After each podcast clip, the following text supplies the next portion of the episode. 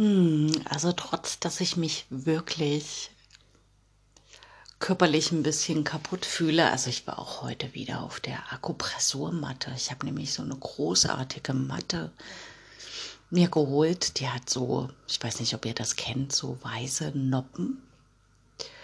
Und wenn du dich da drauf legst, im ersten Moment ist das echt unangenehm und ich muss mich dann ständig zurechtruckeln und irgendwann passt das? Und ich bleibe einfach nur liegen und dann setzt dieser Effekt der Durchblutung ein und es wird alles warm und es entspannt sich. Und ja, also ich merke das immer, wenn ich ähm, längere Zeit sehr viel aufgesaugt habe, psychisch, körperlich, dann äh, passieren bei mir im Nacken immer Verspannungen und ich kann kaum noch meinen Kopf drehen vor Schmerzen. Und ja, also diese Matte hilft erstmal symptomatisch.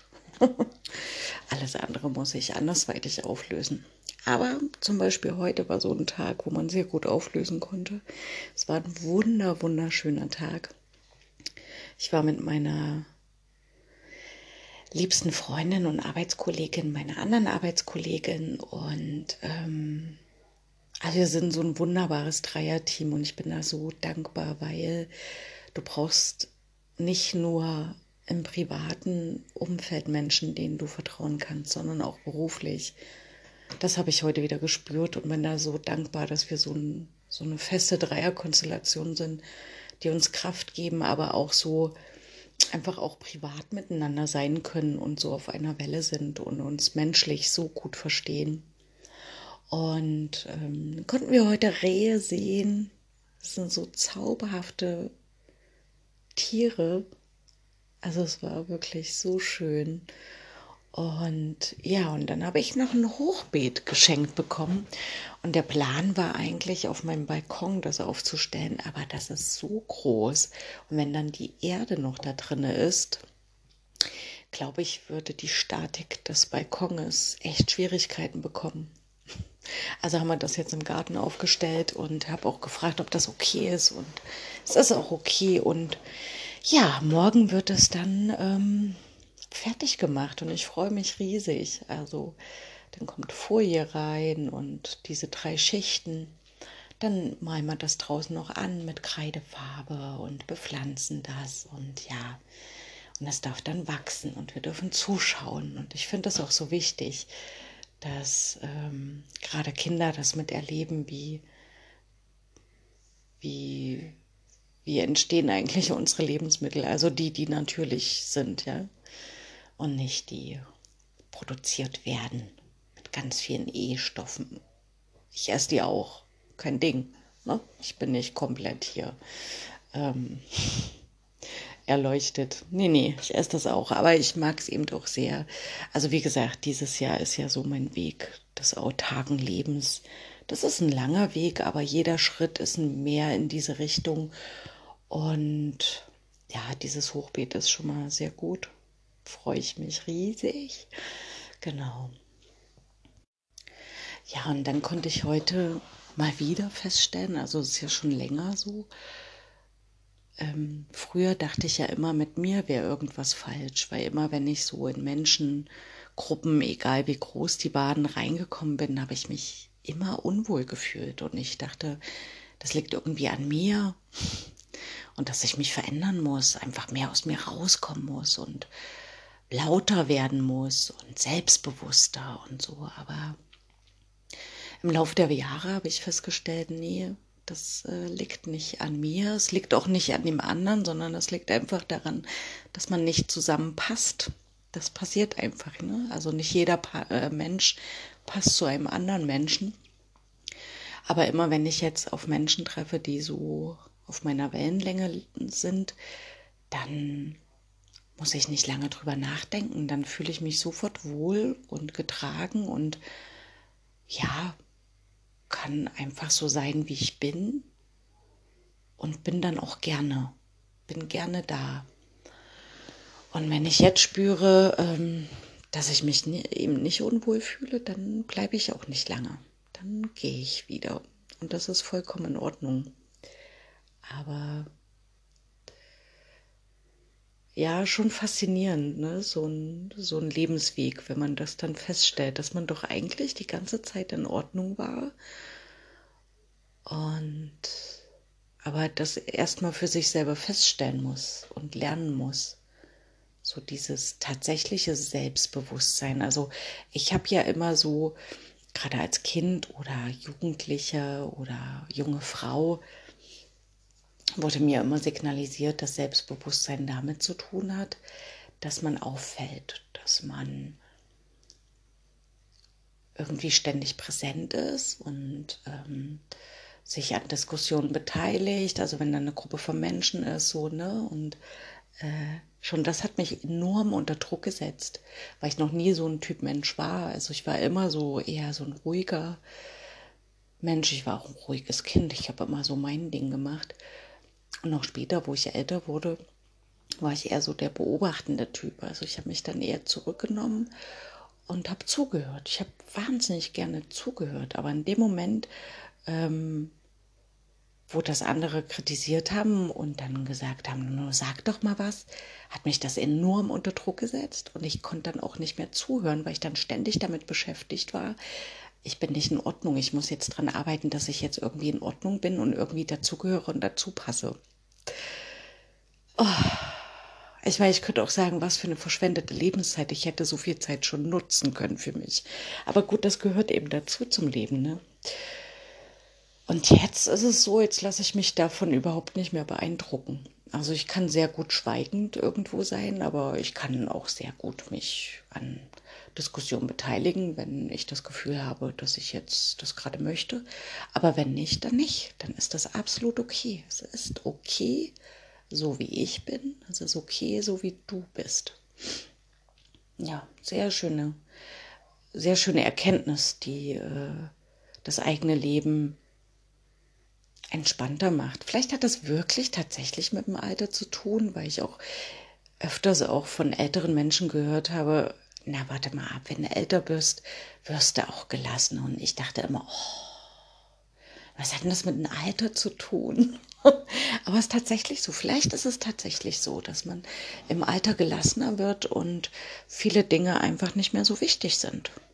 Und äh, man mehr zu sich findet und äh, da feststellt, das ist schön mit einem selber. Ja. Das ist richtig schön mit einem selber. Und da fällt mir wieder die Anekdote von heute an, ein. Also eine andere sehr liebe Freundin, die ich sehr schätze,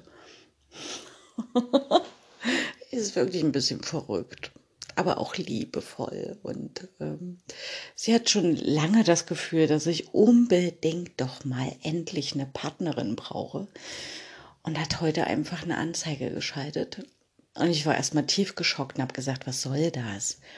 Ich meine, sie meint das ja gut, ne? Aber ähm, ich weiß nicht, woher so dieses äh, Gefühl kommt, dass man als Mensch unbedingt auf Biegen und Brechen einen anderen Menschen an seiner Seite braucht.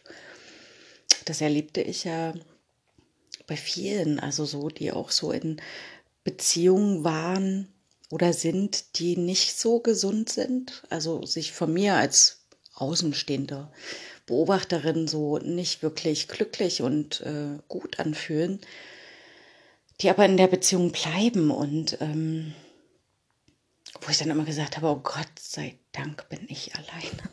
Also ich habe auch nicht das Gefühl, dass ich jemanden bräuchte jetzt und sage aber zeitgleich auch, naja, wenn dann ein Mensch kommt äh, und ich tiefe Liebe empfinde, dann ist es in Ordnung, dann ist es so, dann passiert das natürlich. Aber ich würde jetzt nie von mir aus auf die Idee kommen, zu suchen. Also erstens verkrampft suchen ungemein. Und der Fokus ist dann nur noch auf dieses Suchen gerichtet und man kriegt gar nicht mehr das ganze andere schöne Zeug, wollte ich gerade sagen, aber das sind die schönen Dinge, die da nebenbei noch passieren mit. Und deswegen sage ich auch immer, nee, ich suche nicht. Es ist okay, es ist schön, wenn es passiert, aber wenn nicht, werde ich trotzdem mein Leben glücklich leben. Ja, und das ist ein Unterschied. Und das können manche eben nicht nachvollziehen, wie man das so leben kann. Ein Leben, zum Beispiel auch alleinerziehend zu sein. Für mich hat sich das nie sicherlich ist eine Herausforderung. Also ich muss mehr organisieren als jemand, der in einer Partnerschaft lebt. Auf jeden Fall, klar. Aber ich bin auch zeitgleich freier. Also es gibt da niemanden, ähm, mit dem ich noch zusammen irgendwie, ähm, naja, ich sag mal so, in einer Partnerschaft ist ja nicht so, dass ich noch nie in einer Partnerschaft gelebt habe, aber man, Partnerschaft bedeutet ja auch Kompromisse zu schließen und so. Und das habe ich eben nicht. Ich kann wirklich alles das leben, wie ich es für richtig halte. Ob es richtig ist, pff, was, also richtig, das Wort mag ich überhaupt nicht. Wisst ihr das? Ich mag dieses Wort richtig und falsch nicht. Das ist sowas von konditioniert. Es ist alles richtig, alles ist richtig. Und wenn es noch nicht der Weg war, dann ist es eben zum Lernen da gewesen. So, sagen wir so. Aber ähm, ja, also dieses ähm, Kompromisse schließen und so, das habe ich eben nicht. Also hier deswegen in meinem vier Wänden, in meiner kleinsten Familie sind wir zusammen als Familienverbund ähm, diejenigen, die unser Leben gestalten. Und da vermisse ich nichts. Ich vermisse das wirklich gar nicht. Nee. Dieses Gefühl zu lieben, vermisse ich das? Ich glaube, ich finde es wunderschön, wenn es wieder zu mir kommt, aber ich vermisse es nicht. Und es ist nicht schlimm, das nicht zu vermissen. Ich finde es eher schlimm, wenn man irgendwie es nicht schafft, ähm, mit sich alleine auch mal sein zu können. Also sich selber gut zu versorgen und zu wissen, was man mit seiner Zeit anfängt. Ja, also das sind ja auch viele Prozesse im Leben. Also wenn ich dran denke, wenn man dann auch so in den Ruhestand eintritt, ne, das ist ja noch mal so eine Phase, die kann für einen oder anderen sehr herausfordernd sein, wenn auf einmal eine Riesenverantwortung wegfällt. Also du musst nicht mehr früh aufstehen und bis dann und dann auf Arbeit gehen. Auf einmal hast du die ganze Zeit für dich. Und wenn du es nicht geschafft hast, vorher diese Zeit auch sinnvoll und gut zu füllen, dann kann es schon echt schwierig werden. Aber ich glaube, das Problem werde ich nicht haben. Ich habe ja eher das Problem, mal zur Ruhe zu kommen. Also zum Beispiel wirklich mal in Ruhe da zu sitzen und nichts zu machen. Wirklich gar nichts zu machen. Außer auf meiner Akupressurmatte äh, kann ich das noch nicht. Das darf ich aber gerne noch lernen. Das äh, möchte ich auch gerne noch lernen. So dieses, ich habe ja immer das Gefühl, also wie jetzt gerade, ne, ich bin in diese Wohnung eingezogen und bin jetzt gerade am Erschaffen an ganz viel und so, oh, so viele explodierende Ideen in meinem Kopf, was ich alles noch erschaffen will. Und ich möchte aber auch mal an den Punkt kommen, wo ich einfach nur da sitze und das alles genieße, was ich so erschaffen habe. Das, äh, ja, das, äh, ich, ich bin ja noch sehr jung in meinem Empfinden. Also ich habe noch sehr viel Zeit, das zu machen. Genau. Ja, ich bin mal gespannt, was da rauskommt. Zum Glück muss ich mich nicht mit den Kontaktanzeigen auseinandersetzen. Ich finde das sowieso blöd. Also Liebe kann man doch nicht planen, oder? Also das, ich habe das auch mal versucht in meinem Leben, um Gottes Willen nie wieder. Wenn du genau weißt, okay, wir zwei treffen uns jetzt, weil es geht darum, sich zu verlieben. Sowas kann man doch nicht planen. Das ist doch nicht wie weiß ich nicht, einen Aufsatz schreiben oder sich um einen Job zu bewerben. Es geht hier um Gefühle. Gefühle sind nicht planbar, die passieren manchmal aus total verrückten Situationen. Und wenn ich überlege, wie ich zu den Menschen gekommen bin, in die ich mich verliebt habe und eine Partnerschaft geführt habe, das war also im Nachhinein wow, also totale Zufälle und ja, fast wie aus dem Nichts heraus war dann auf einmal dieses Gefühl da. Also von daher, ich bin nicht geschaffen für Kontaktanzeigen. Aber meine beste Freundin darf das gerne probieren. Ich finde das ja auch irgendwie total süß, dass sich da irgendwie Gedanken drum macht. Oh. total süß. Naja. Ja, ansonsten kann ich euch nur sagen, dass es schön ist, dass wir jetzt im Sommer sind und ich noch sechs Wochen arbeiten werde und dann, und dann ein Waldmädchen werde. Wir werden sehr viel Zeit im Wald verbringen. Ja, darauf freue ich mich sehr. Ich weiß gar nicht, wie viel ich jetzt. Ach doch, hier steht's. 15 Minuten. Okay, ist noch im Limit.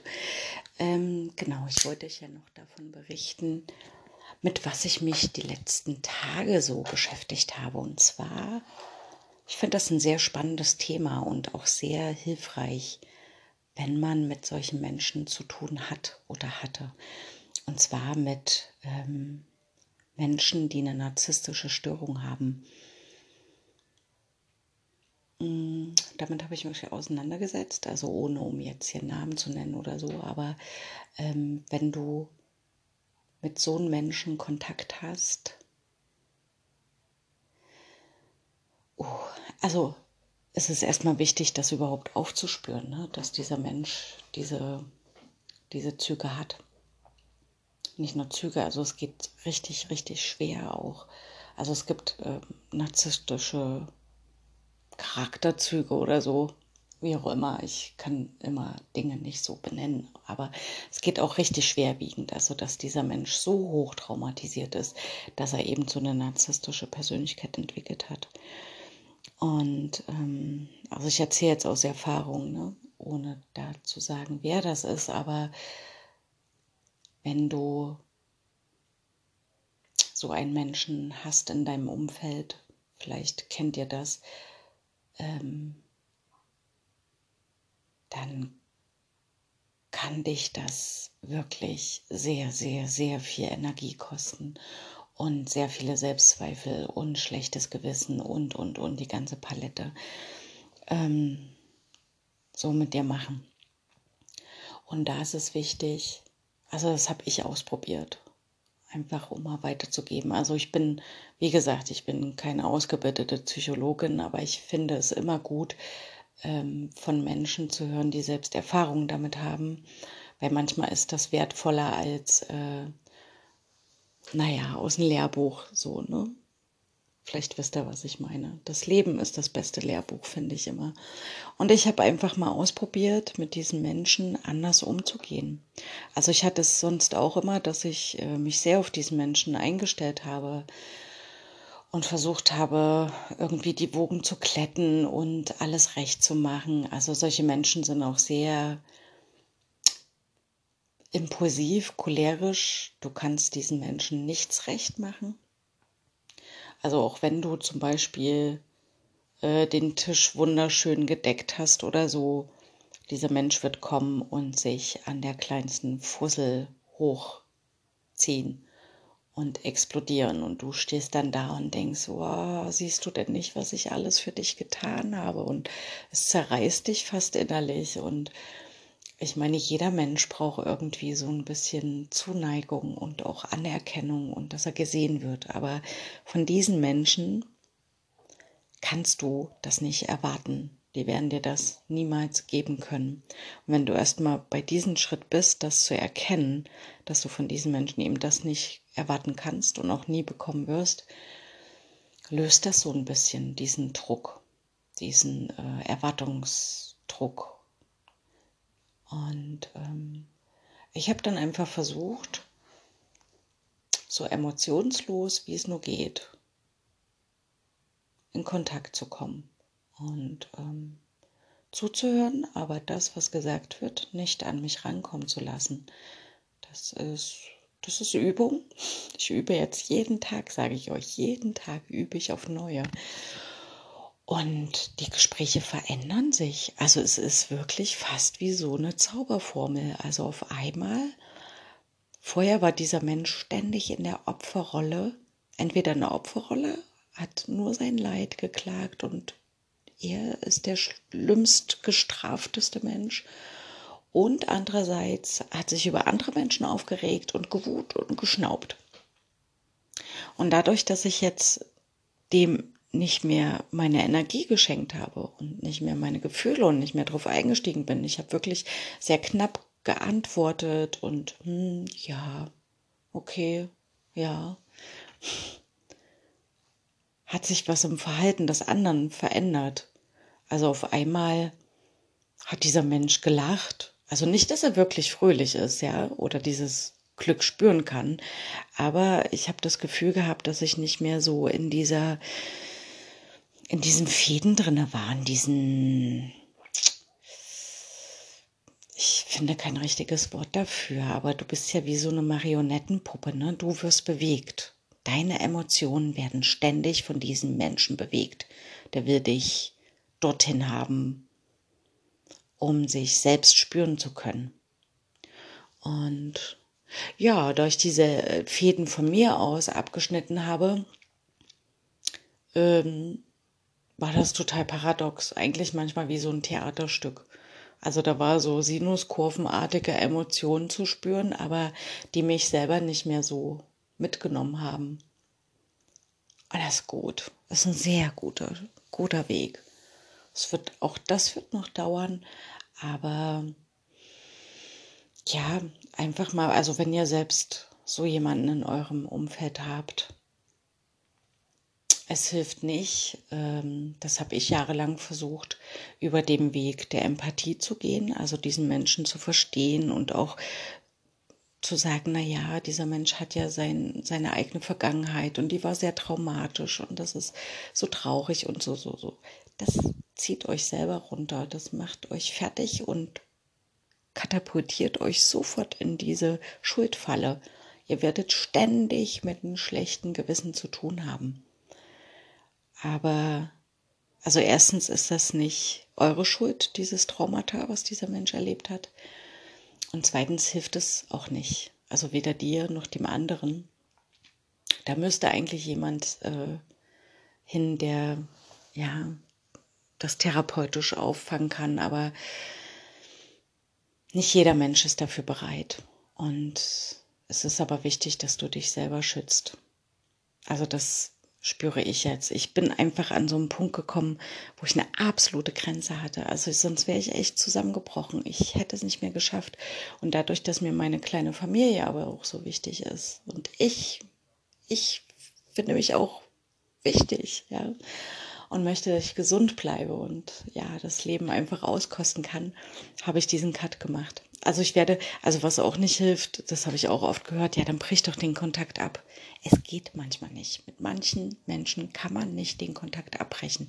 Aber es gibt trotz allem Wege, wie man sich selber schützen kann. Und das finde ich sehr, sehr hilfreich. Und es gibt sehr viele Quellen, die du finden kannst für dich, um Lösungsmöglichkeiten, um Wege daraus zu finden. Das dauert und es ist auch ein Ausprobieren, aber es lohnt sich. Also aus meiner Sicht kann ich euch sagen, es lohnt sich sehr, um sich da wieder zu befreien. Ja, und deswegen das Thema Liebe, ne, das ist so ein Ding. Also das Wort ähm, wurde so oft schon missbraucht. Nicht alles, was sich in Liebe kleidet, ist tatsächlich Liebe. Manchmal ist es einfach nur emotionale Knechtschaft, emotionale Gefangenschaft. Toxisch. Es gibt ganz viele toxische Beziehungen, die meinen, es wäre Liebe. Und Liebe ist ein Gefühl, was frei ist, was ohne ähm, Erwartungen ist. Also, wenn ich gebe, dann gebe ich frei. Aber wenn ich gebe und ich erwarte dafür was, egal welche Form, ob materiell, materiell oder ähm, emotional, dann ist es keine Liebe, dann ist es auch kein freies Geben. So, ihr Lieben, was für eine schöne Grundessenz für Samstagabend. Ich finde es sehr schön, draußen beobachten zu können, dass die Menschen immer mehr wieder zusammen sind und feiern. Das ist so eine Wohltat zu sehen. Und ja, lasst uns doch wieder gemeinsam zusammen sein und feiern. und das Leben tatsächlich leben. Okay, ihr Lieben. Wow, ich glaube, das war mein längster Podcast. Also, bis zum nächsten Mal.